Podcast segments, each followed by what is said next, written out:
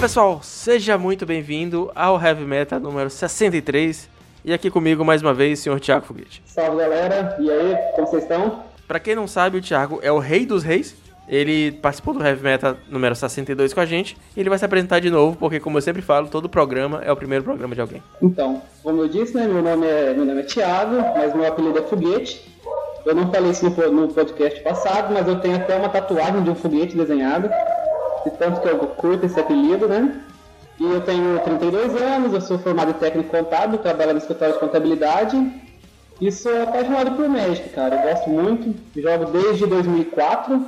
Aí eu joguei alguns anos, uns 4, 5 anos, aí eu parei. E aí eu voltei a jogar agora, um ano e meio mais ou menos. Eu voltei a jogar o RL com os amigos, estavam jogando. E no MOL eu entrei agora na, no começo da pandemia, mais ou menos. Eu, voltei, eu comecei a jogar o MOL. Esse podcast hoje não tem meta, a gente já comentou o Pauper Challenge do sábado e domingo no primeiro podcast da semana. Então, se você está aqui procurando listas, se você está aqui procurando techs, eu recomendo que você escute o Heavy Metal 62. Mas hoje a gente vai falar de uma parte muito interessante do MOL também. E aconselho que você fique por aqui, que são os campeonatos independentes. Antes da gente começar, tem uns recadinhos rápidos. Eu queria lembrar que o Heavy Metal está no Padrim, padrim.com.br barra Heavy Metal Podcast, o link está na descrição. É sempre o primeiro link da descrição. E caso você curta o Heavy Metal, curta todo o projeto que a gente faz aqui com, com os podcasts e queira que esse projeto continue, ah, considere apoiar. A gente tem planos a partir de dois reais, é um cafezinho. Então, se você quiser doar um cafezinho por mês para esse podcast aqui, vos fala, os links estão na descrição. E assim como os links do Padrinho, os links das mídias sociais, estão os links dos parceiros do Heavy Metal. Beleza? Não vamos demorar muito aqui com o recadinho hoje, vamos lá falar de campeonatos independentes com foguete.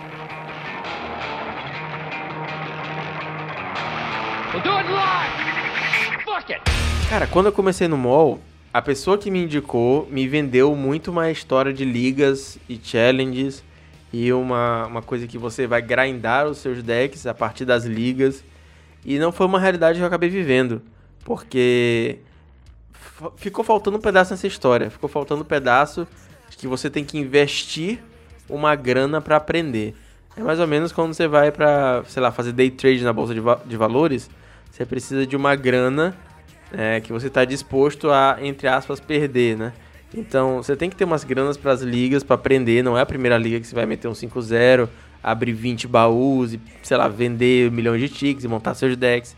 Você vai é, o Igor Coelho mesmo, que Igor Coelho campeão de Challenge, já gravou com a gente contando a história que ele faliu.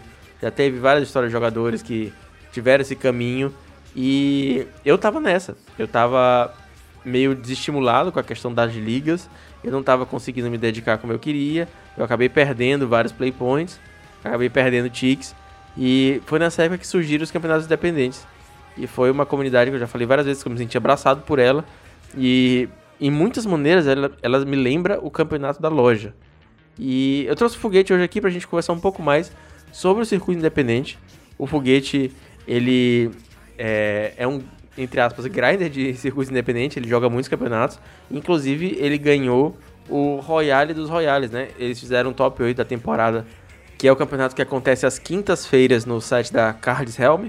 E ele acabou jogando esse campeonato é, do top 8 e se sagrou o rei dos reis, né?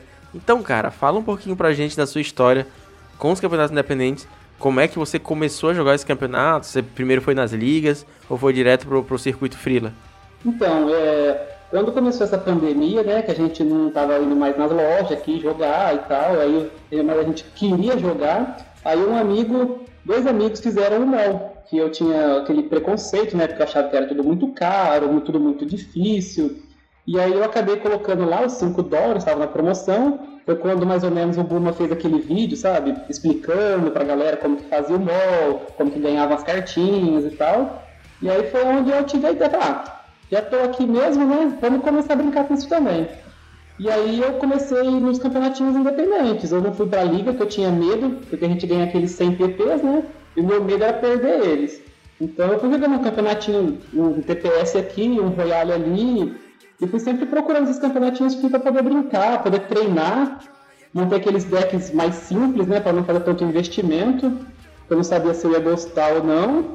E montei o Mono Black, que é o brasileiro monta o Mono Black, não tem como fugir. E fui brincando. E aí depois de uns 4 ou 5 campeonatos, eu acabei que eu fiz um bom resultado de Mono Black, sabe? E aí foi onde eu, eu falei assim, opa, parece que vai ser legal isso. E aí eu comecei a jogar cada vez mais. Eu, eu instalei o MOL, eu estava procurando aqui, eu instalei o MOL dia 22 do 3, e no dia 8 do 4 foi o primeiro resultado, resultado que eu tive, assim, no TPS. Eu classifiquei no Suíço, eu classifiquei em segundo, fazendo, fazendo um empate né, com o Not Good. Né? Para mim, eu falei, meu Deus, né? Tem, que é isso? E depois eu acabei, no geral, eu acabei ficando mais para trás, né? Mas foi o primeiro resultado que eu tive. Depois disso aí foi onde eu resolvi que eu queria jogar mesmo. Isso é uma parada que você falou de brasileiro monta Mono Black, eu acho isso muito engraçado, cara. É, tem que ter um estudo aprofundado sobre o hábito brasileiro de montar Mono Black e tem que ver se tem isso em algum outro país com algum deck relativo, saca? Tipo, a galera da Guiana só monta RDW. Então, não sei, mas ia ser engraçado. e isso é uma coisa que, que eu queria perguntar também na pauta, é, porque você falou que você fez um resultado com, contra o Not Good. O Not Good, se você não sabe, ele joga challenge já. Inclusive, semana, essa semana ele fez um resultado bom também no challenge. E aí eu queria saber como é que você vê o nível de dificuldade entre jogar, por exemplo, o Royale, jogar um Gig Pitch, que acontece às segundas, e jogar uma liga, jogar um campeonato maior. Porque é, pelos campeonatos independentes terem uma barreira de entrada pequena, é, muitas vezes simbólica, é, muita gente usa para testar deck. Então, é, você vê, vê, às vezes o Ramuda, que é um jogador competitivo, jogador de challenge, jogando é, com decks, entre aspas, é, mais for fun. Você vê, mas, mas ao mesmo tempo você vê outros jogadores jogando é, no melhor que podem. Por exemplo, eu já fui combado pelo Live One de barreiras, no Royale. E o Live One é um cara que ganhou challenge.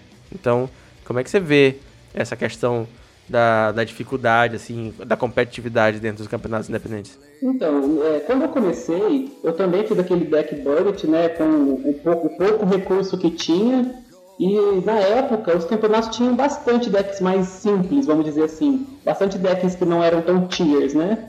Era um ou outro que você acabava enfrentando tier, mas eram bastante pessoas que estavam começando também e tal, então tinha bastante diferença para uma liga dos, dos campeonatos independentes. Hoje eu já não vejo tão assim. Hoje os decks mais simples, vamos dizer assim, os decks eles têm apresentado menos. Não tem ninguém testando deck em Royale mais não. O pessoal quer, quer chegar lá, fazer 6-0 e ser campeão. O mesmo deck que às vezes a pessoa vai na liga, ele tá jogando o TTS, o Big Pitch, que são apenas quatro rodadas, por exemplo. Aí é claro, sempre tem alguém que tá testando um deck, um ou outro, mas eu não tenho visto isso mais não. O pessoal tá jogando muitas vezes para valer. É, eu acho que nesse momento que a gente tá da pandemia, a gente já tá em setembro, né? A pandemia começou em março. É, já teve o período de entrada, assim, o êxodo dos jogadores de IRL já chegou, já chegou ao fim, né? Então a gente tem é, uma entrada de jogadores menos acelerada que a gente tinha antes. E esses jogadores que entraram em massa na época, como você, como eu mesmo, eu comecei a jogar MOL no começo do ano mas eu vim, sei lá, participar mais ativamente da comunidade durante a pandemia. Então, teve vários amigos aqui da cidade também que começaram a jogar MOL. É, por exemplo, o Cabutinho. O Cabutinho ganhou TPS já, fez top 8 semana passada. Ele é daqui da cidade, começou na pandemia também. Provavelmente não é um cara que estaria jogando se a gente não tivesse na situação do Covid. Então, é, eu acho que esse, esse que você falou faz bastante sentido. Porque não tem mais tanto jogador novo, então, entrando no, no, no formato, né? É, então é por isso que o, os campeonatos independentes estão aumentando cada vez mais os números, né? Então o pessoal não quer chegar lá e passar vergonha, né? Não quer chegar lá e levar um massacre de um deck mais forte. Então ele também vai com o seu deck mais forte que ele tem no momento. É, é, são poucos os decks assim que a gente fala é zoeira. Esses dias, por exemplo, um deck que foi campeão é aquele RG Mendes, né? Que é um deck que não é tier, você não vê jogando toda hora, e quando é um deck desse é campeão, são, é, é um cara que fez um bom resultado, ele tem 6-0, então é difícil você ver decks assim sendo campeão. É, isso é uma coisa que eu ia comentar também contigo. Como é que você acha que é o metagame dos torneios independentes? Porque a gente sabe, é fato, que a galera que vai jogar Challenge ela tem que estar um pouco mais preparada contra Tron. Só que é, de todos os torneios independentes que eu joguei, bicho, eu não devo ter enfrentado três Trons até hoje, saca? E no último eu botei até dois upgrades de main deck porque eu tava esperando é, uma enxurrada de afins. E não foi o que aconteceu, né? Foi um, uma leitura de field porca da minha parte, mas assim, a gente sabe que tem muito afins. Sim, é, o pessoal dos campeonatos independentes, eles não usam mesmo muito Tron. Realmente, eu acho que, não sei como se tem uma pesquisa, mas acho que o Tron é bem baixo. O que mais tem é Boros, Boros Monarch, o Burden, tem bastante Affinity, tem bastante Mono Black, Stomp bastante, então o B e Scred. O Tron ele não tem muita presença mesmo não. É um deck mais enrolado um pouco, né? Então é um deck assim, que o pessoal não tem utilizado muito nos campeonatos independentes, difícil você ver. Então, você acha que dá pra tipo, pegar um deck é, de uma liga e jogar com, com, o mesmo, com a mesma lista, com o mesmo sideboard? Ou, ou seria o ideal, o ideal mesmo, a gente pegar aí no, no site da, da Card Helm, dar uma olhada no, no que, que tá rolando e tentar adaptar para aquele field? É, a mesma lista certinha não é, né? Porque você vai numa liga, você tá mais preparado, você tá mais tá, você está pronto para um Tron. E às vezes, e muitas vezes no, no Royale, no TPS, no Geek Peak, você não, não tá esperando o Tron. Às vezes você se prepara um pouco menos, está esperando mais deck agro, os, os X da vida. Então as listas acabam tendo algumas diferenças sim. Cara, teve um, um Royale que eu joguei que eu falei assim, na época o Tron ele tava jogando com com sideboard de Afterlife ou Last Breath, eu acho, para jogar contra barreiras, né? Não tinha saído o cast down ainda. E aí eu fui jogar o Royale e eu falei assim, cara, não vai ter barreiras, foda-se. E tinha um barreiras no campeonato e eu enfrentei esse um barreiras e eu fui combado no quarto turno. Ah, mas quem não, não passa por isso, né? Às vezes você você vai falar assim, ah, também não vou jogar contra Tron, então eu acho que eu não vou colocar uma relíquia aqui no meu side, ou então eu não vou colocar um, um LB aqui, não vou, não vou colocar isso não. Aí a hora que sorteio o cara faz Land de Urza. Isso acontece bastante, isso, mas isso não é só com você não. É, essa bad tem com todo mundo. Essa bad tem com todo mundo. Às vezes você está preparado, você coloca lá, você faz um side com quatro red elemental, que você fala, nossa, hoje o UB tá muito forte, eu vou pegar o B. Aí você não pega nenhum B na reta. Teve esses dias que eu joguei um Royale, eu peguei dois heróicos. E eu não estava preparado para jogar contra heróico. Então nenhum destrói encantamento no back, nem no side, nada. Falei, ah, não vou pegar isso. E tava lá, peguei dois na reta. Se a gente fosse definir, é, na, na, sua visão, qual é a principal vantagem e qual é a principal desvantagem do, dos campeonatos independentes? Bom, para mim, eu acho que a principal, no meu caso, a principal vantagem foi poder treinar bastante. Porque você treinar ali no, no Constructed, né? Você coloca lá, você quer jogar, você vai aparecer bastante pessoas. Então você acaba treinando. Mas no Royale, nos campeonatos independentes em geral, você está ali preparado para jogar, né? Você tá, você colocou assim, hoje eu vou ficar aqui cinco horas jogando, porque vai ter cinco rodadas, eu vou ter que, você vai se adaptar a jogar, né? Então acho que o treino, você pegar o, as práticas do mol, você saber os atalhos do que fazer, eu acho que isso é um ponto positivo, é, uma, é um fato onde ajuda bastante quem está iniciando poder pegar os decks mais tier, talvez, os decks mais fortes, né? Que é pra quem tá iniciando, então acho que isso é uma coisa bem bacana. O ruim, às vezes, né, é que tem pessoas que às vezes se inscrevem no campeonato acaba por, não, não podendo jogar, aí você fica lá uma hora esperando, né? É, porque a pessoa não entrou, não dropou. Às vezes, o pessoal hoje em dia tem melhorado bastante nisso. Mas acho que essa é a parte um pouquinho mais ruim. Como é um, é um campeonato free, né? Tem, ainda assim tem pessoas que reclamam muito. Eu passei a fazer parte da administração ali do Royale, do TPS, eu ajudo o pessoal lá rosteando os campeonatos, e às vezes tem muita cobrança de um pessoal que acaba não ajudando. Não é, não é o que descreve nossa comunidade, que é uma comunidade é muito boa, o pessoal é bem acolhedor, ajuda bastante, mas acho que essa é a parte chata. É, isso para mim, é, que você falou, é a principal vantagem, a comunidade, porque a gente tava basicamente sem nada, né? Tinha esse esse essa pool gigante de jogadores que não tinha como jogar ligas, que não tinha como jogar challenge, que tava ali, ó, comecei meu mall agora, é, que, nem, que nem você fez. Eu comecei meu agora, montei meu Monoblack, é, passei lá cartão, a carteirinha, o passaporte brasileiro, saiu o Monoblack.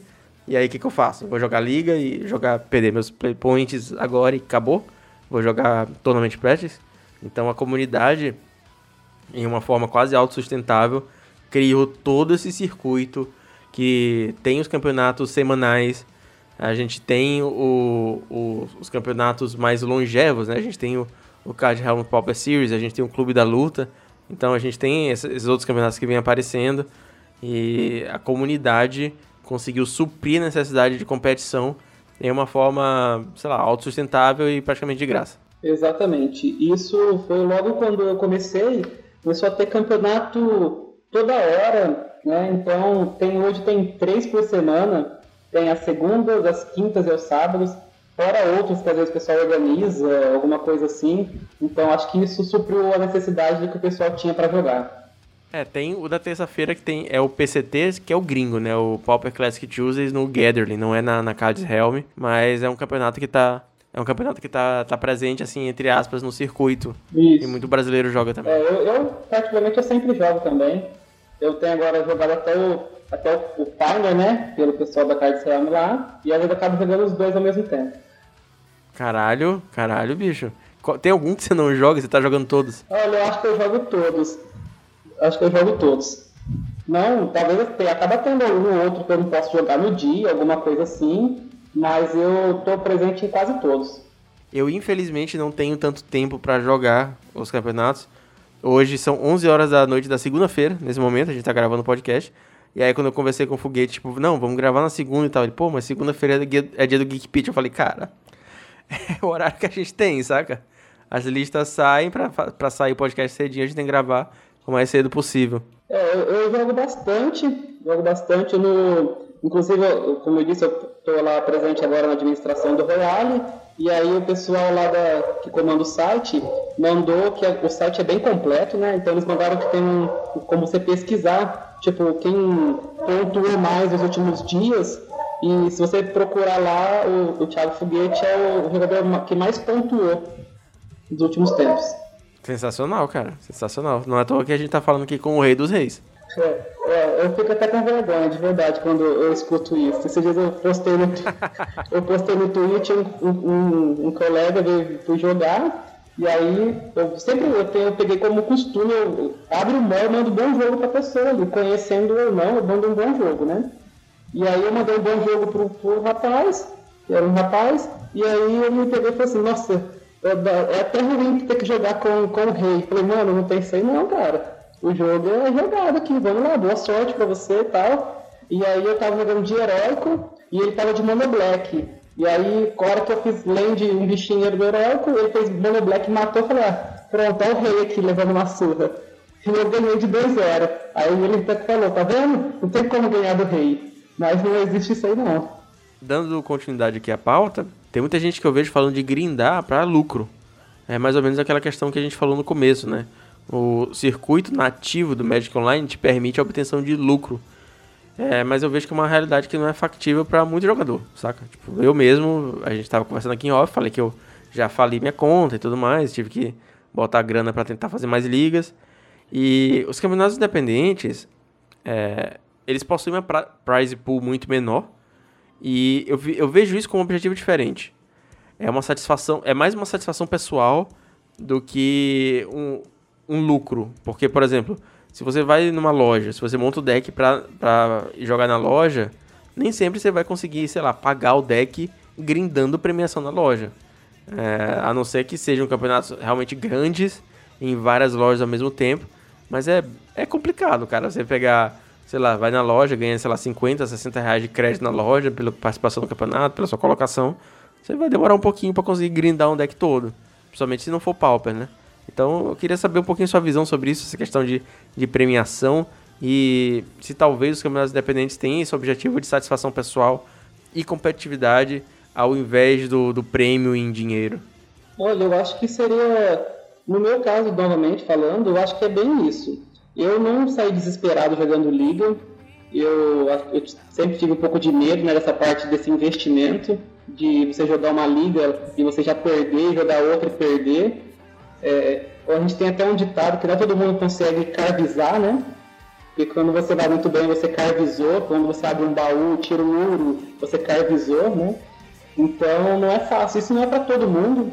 Não é todo mundo que vai fazer isso, até porque não tem como todo mundo ganhar. Então, a, a, parte dos campeonatos independentes é muito bacana por isso, porque você não tem um, um gasto, né, já que são inscrições free, o lucro é, o, as premiações é mais simbólica, são poucas coisas, mas assim, mesmo assim, você consegue fazer umas pulzinhas, comprar, montar seus decks aí com pouco investimento. Eu, eu mesmo, eu joguei uma liga ou outra, eu não sou muito de jogar ligas mesmo, eu jogo algumas, né? E eu tive alguns resultados nas, nas independentes e eu fui comprando as minhas coisas basicamente com isso. Eu não gastei muito dinheiro do meu bolso para ter o meu, não. Pô, sensacional. Você, você conseguiu grindar os decks nos campeonatos independentes?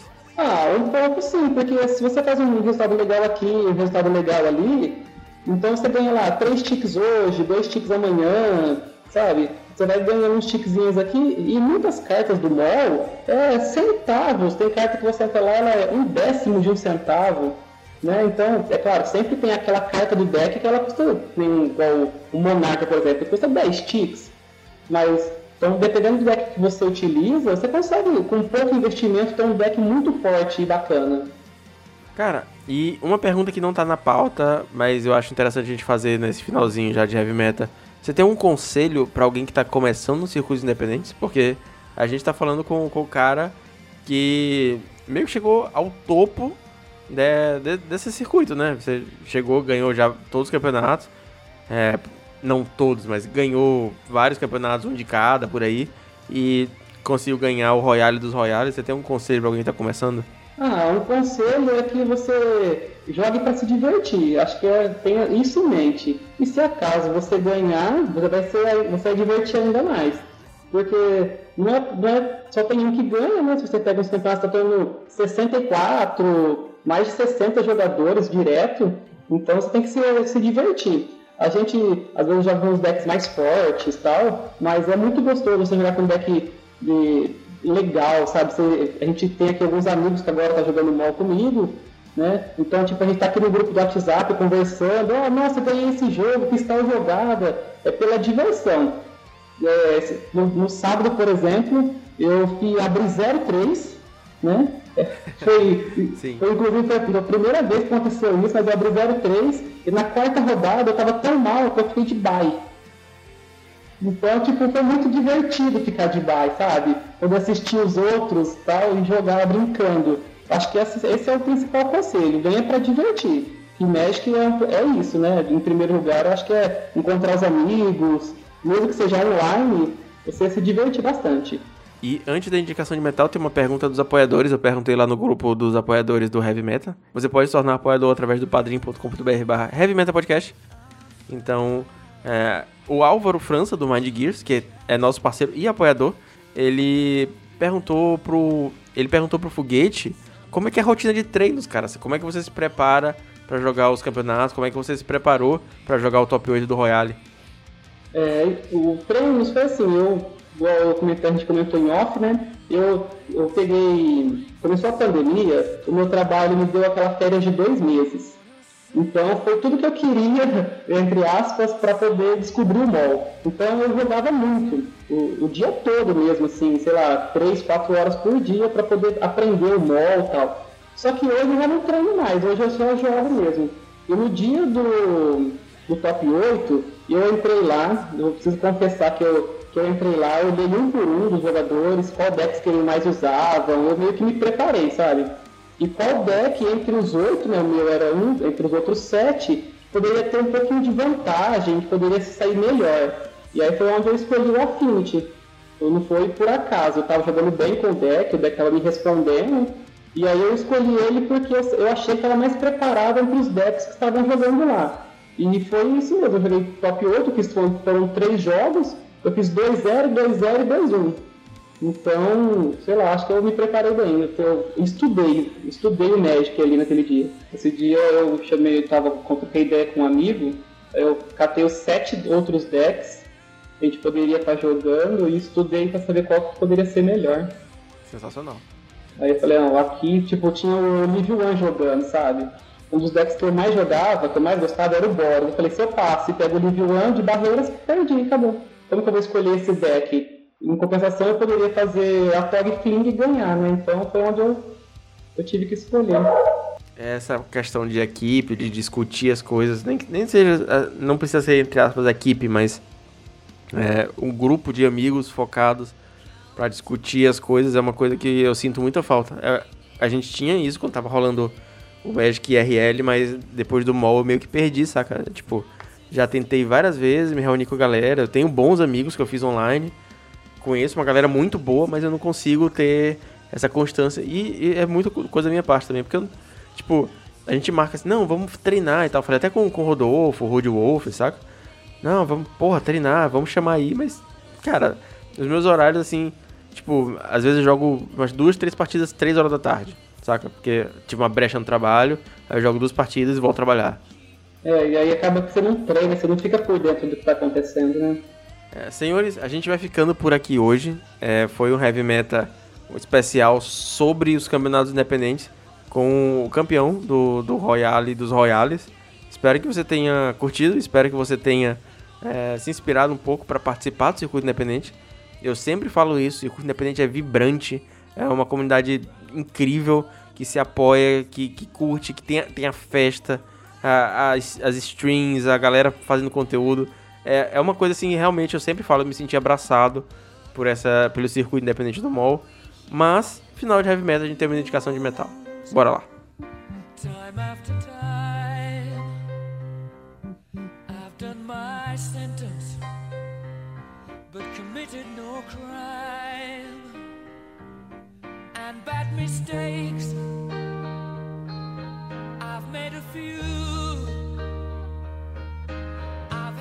Esses dias em um do podcast eu vi falando que não tinha quase nenhuma música do Queen.